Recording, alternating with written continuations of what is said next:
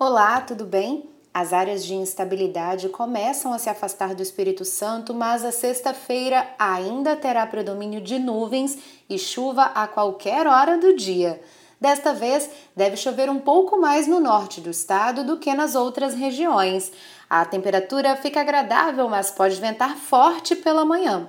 Não deixe de acompanhar a programação da TV Vitória para saber mais sobre o tempo aqui no estado. Até amanhã!